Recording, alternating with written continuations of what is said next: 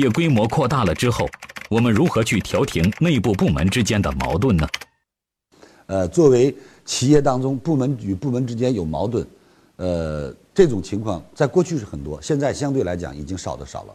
原因在哪里？随着职业经理的职业化，随着职业经理的责权利的清晰化，这种扯皮现象原本在一家规范的企业是不允许、是不会存在的。为什么？因为问题是谁的？首先从企业的规章制度当中完善的企业，它是很看得清的。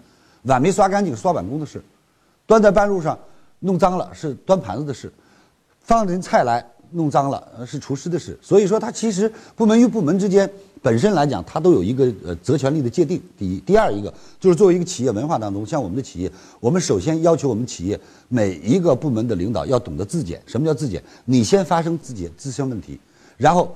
完善自己的不足，在你还没有发现自己问题的时候，少去发现别人的问题，因为每个人都有自己检测的能力，每个人都应该做到有自检的能力。当你拥有自检的能力的时候，你才真正具备作为一个合格的管理干部，或者说合合格的部门经理。所以在这个问题上，我觉得，首先作为一个中层管理干部，认识到自己的责权利；第二一个，从企业的呃规章制度来讲，要分清责权利；第三一个来讲，当一个管理干部面对这一切的时候，首先要敢于承担责任，面对承担责任，人。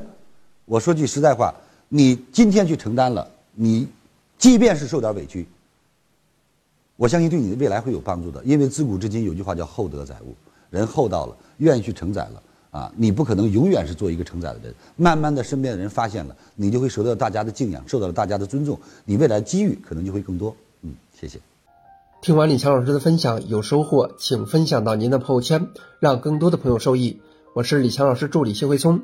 如果您在个人成长、演讲口才、事业家庭等方面有困惑，可以添加微信幺七六二五六二三九九六，领取李强老师的视频课程。